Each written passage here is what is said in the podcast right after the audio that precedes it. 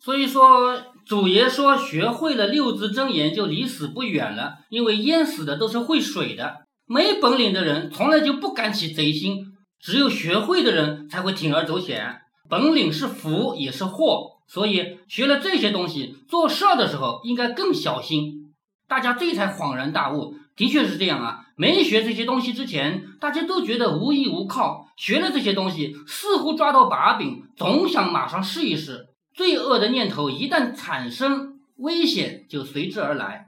于是，新人们开始猜想，除了这个六字真言，还有没有更高级的秘诀呢？用来做最后的补救呢？有，但并不是每个人都能学到。祖爷说，这最后一招是直觉，也就是第六感觉。直觉这种东西说不清楚，但确实存在。任何东西来临之前，冥冥中有一种预兆，只不过有些人的感觉不到。祖爷就是那种感觉最灵敏的人，也因此捡了一条命。那是祖爷唯一一次漏局。什么叫漏局啊？就是漏水的漏，漏水的漏什么叫啊？失败了。哎，对，失败了。祖爷唯一一次漏局，那是算命失败了。对呀，民国二十八年，算算民国二十八年是哪一年？民国第一年是一九一二年，一九一二加二十七。一九一二。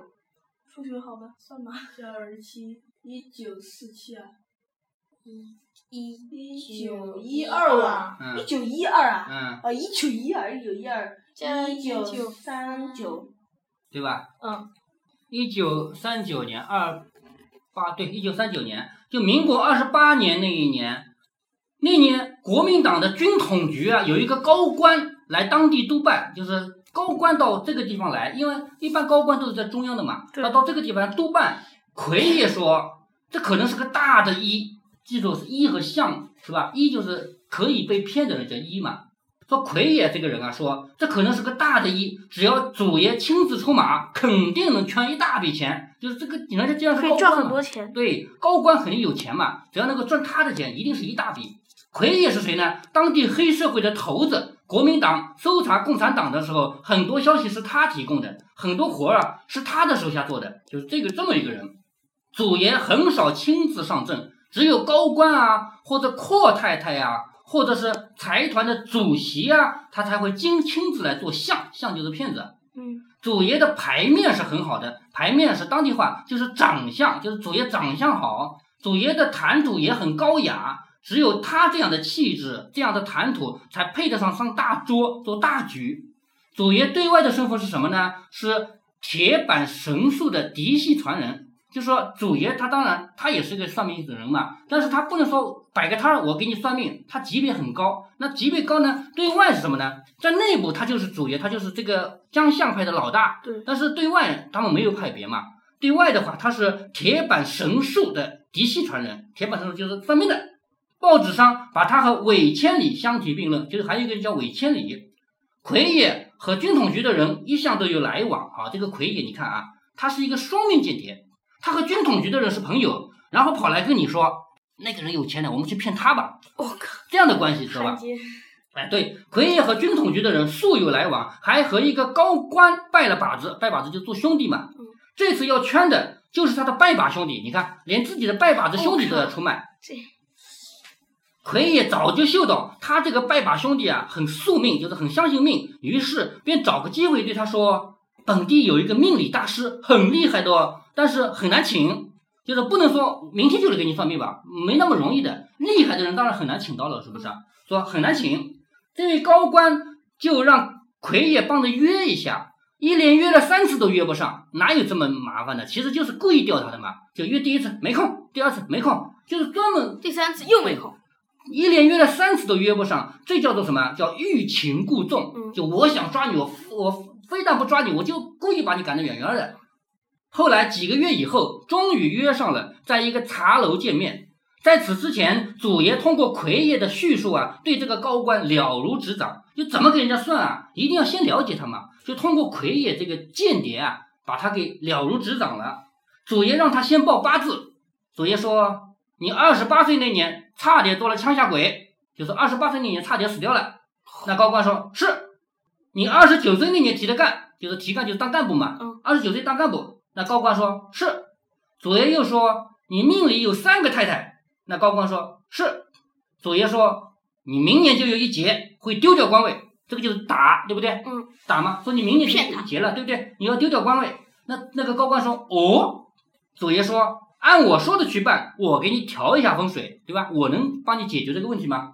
祖爷详细的说了怎么样调风水的格局。最后那个高官握着祖爷的手说：“先生高人啊，就是你真厉害啊！”嗯，来人，那个高官让手下拿了一个箱子，打开后全是厚厚的钞票，就是很多很多钱。嗯，祖爷辛苦了啊，这不是没说祖爷啊，先生辛苦了，还请笑纳。你算的很好吧？给你钱。祖爷一笑说：“能为局长效劳，已经是鄙人的大幸了。我怎么敢再收你的钱呢？就是我能帮你算命是我的幸运啊！我怎么好？对我怎么好收你的钱呢？说完就走了，就真的一分钱没收。祖爷的第六感很灵敏，他觉得不对劲儿，就是属于我们前面讲到过的，第一种人是狠狠的敲他一笔，第二种人要分文不收，就是他感觉到这个人是不相信我的。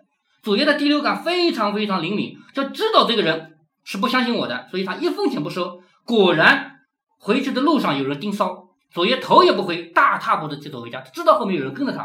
嗯，刚到家就发现家中站了四个特务，特务这种人就是属于偷偷摸摸干事的人，嗯枪口立马就对了过来，跟我们左爷他就是那个高官手下的人啊，嗯就把左爷给架走了。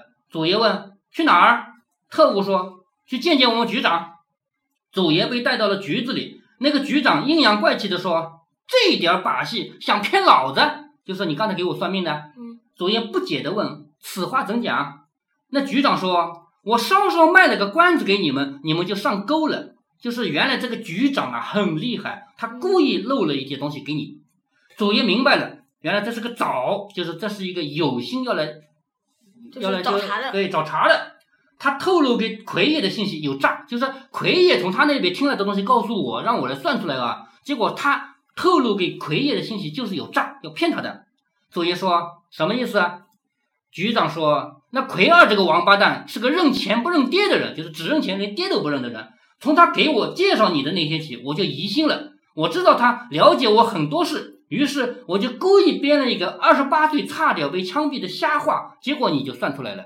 就是你二十八岁那年差点死了，这是瞎话瞎编的，是他编给那个姓奎的人听，而姓奎的来告诉祖爷，然后祖爷算出来了吧，然后就漏了，是不是？你说你该死不该死？祖爷一笑说：“局长果然高明，的确有这个事儿。你看祖爷这个人反应多灵敏。嗯既然你知道了，姓奎的这个人就是个内线，是不是？嗯那我就承认了，说局长果然高明，的确有此事。那局长一愣，局长这个人他也没想到他会一下子承认嘛，是吧？祖爷说，奎二对我说，局长要来算命，让我算准一点。我们算命的不能保证每条都准啊。他就说他给我提供信息，捞到的钱要平分，也分给他一半儿。他是道上的，我们算命的也不敢惹嘛，就是他现在装可怜，是不是？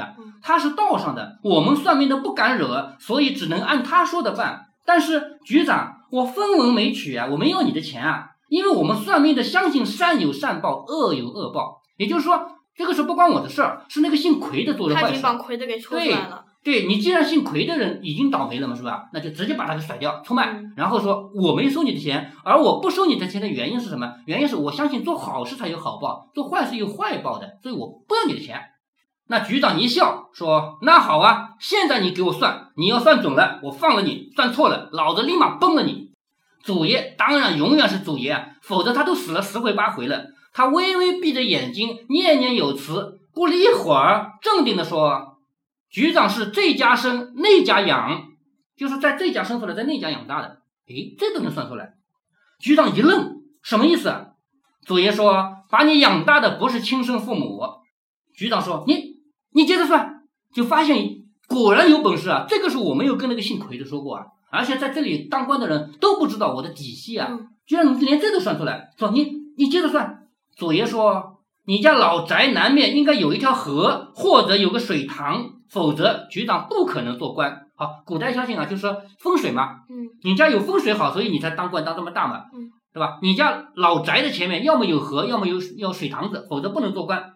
那局长沉默了一下，说：“你接着说。”祖爷说：“局长不说对与错，我就不说了。就是我算到现在，我算了两条，你都不说我算对了还算错了，我不说了。”局长早就收敛了火气，说：“对，是有一个水塘，后来大旱，早就没水了。就是有过一个水塘，后来干旱了，干旱没水了。”祖爷说：“那个风水让局长占尽了嘛，局长高升了，水当然没有了。这个是前面六个字中的龙，是不是？你当官，你当官就是因为那个很好的风水的水都让你给用掉了，是不是啊？所以那个水就干了嘛。这龙说人家好听的话嘛，是不是？那局长呵呵呵笑了起来。这就是六字真言里的龙字诀，极尽奉承。龙要龙的恰如其分，否则就是瞎龙。祖爷这招龙的很巧妙啊。最后，祖爷算是活着回来了。回到家，腿都是脏，都是汗，马上召集八头，宣布漏局了，奎儿死定了。现在姓奎的必死无疑。嗯，一个霸头说：“没这么严重吧？”祖爷说：“这次得罪的是特务头子，能活着回来就是万幸。奎儿很快会供出我们的，赶快通知弟兄，全部跳场。就是我现在跳场，就是全部躲起来。”我这次被他带走了以后，我当着他的面把这个姓奎的出卖了，他一定会把姓奎的抓起来吗？抓起来以后，姓奎的当然也会说吗？也要说吗？他一定会出卖我吗，对不对？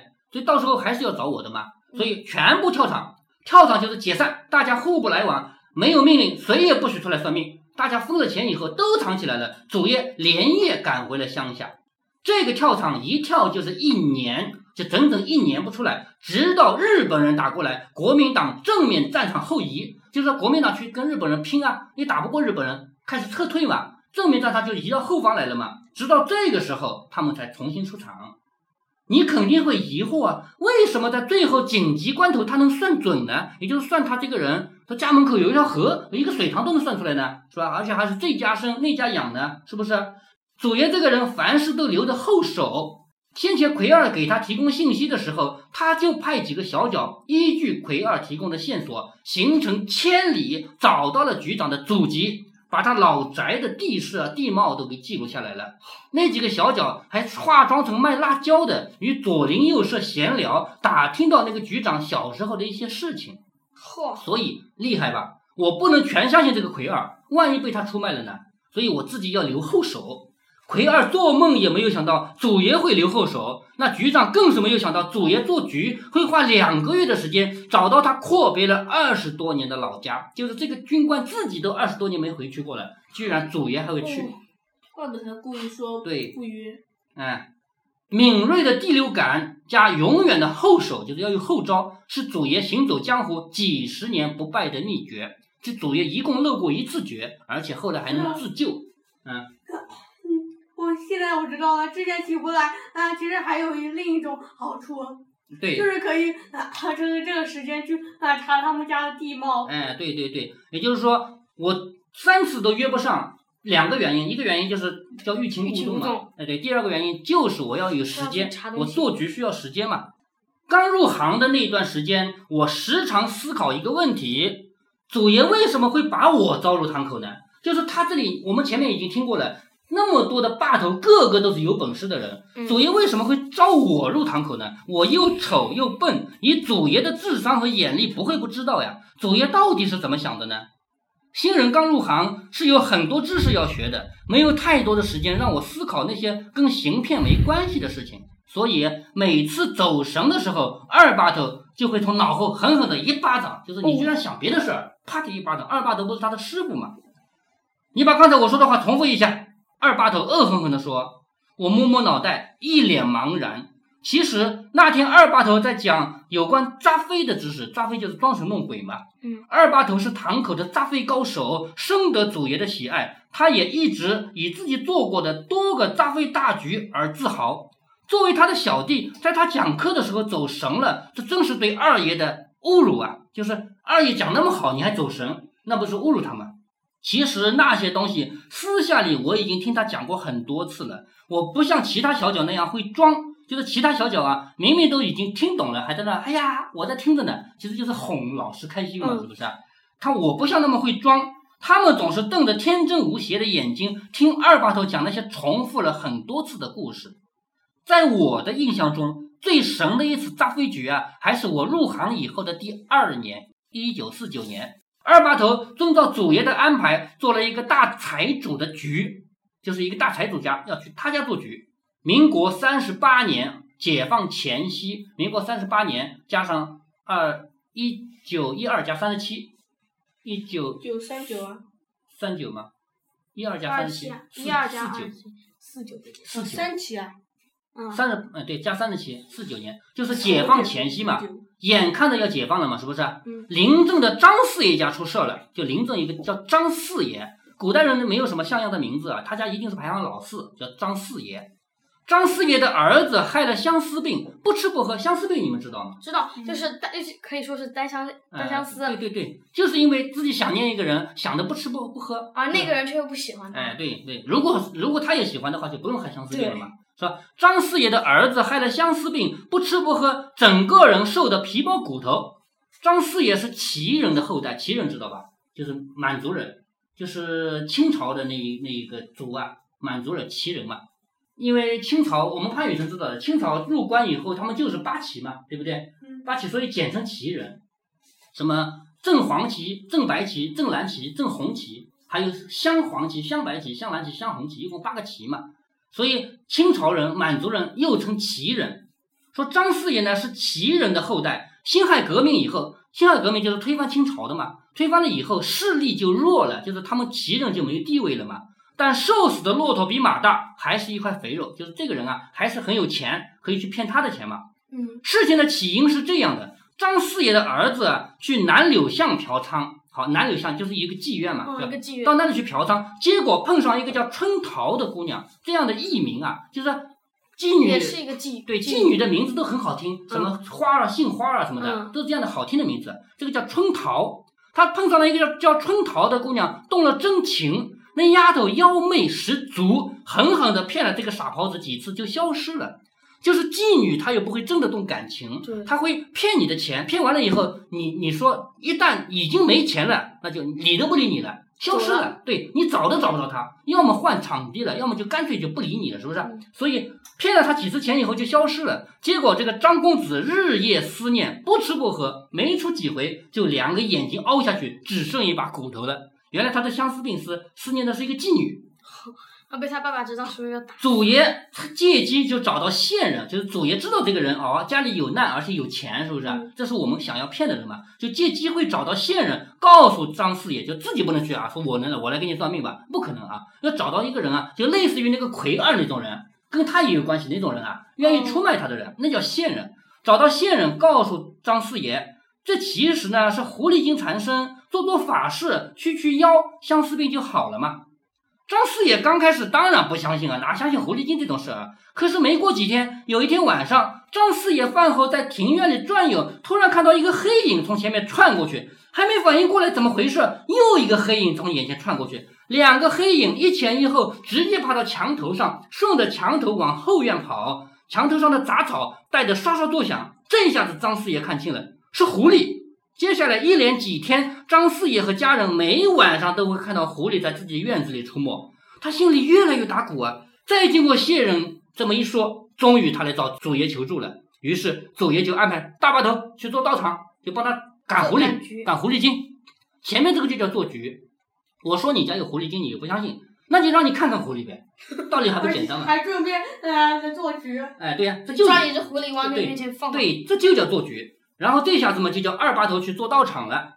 那个道场做的很大，弄了一个大大的香案，香案就是一个桌子，啊，像这个像茶几那样的桌子嗯，上面点香的，那叫那个桌子就叫案，上面点香叫香案嘛。弄了个大大的香案，十几个阿宝扮作道士在那念咒语，嘛嘛嘛嘛嘛念经，来回走动。二八头自己头上蒙着白布，拿一把桃木剑，就用桃树的木头做的剑，对，拿把桃木剑在空中这样比划着啊。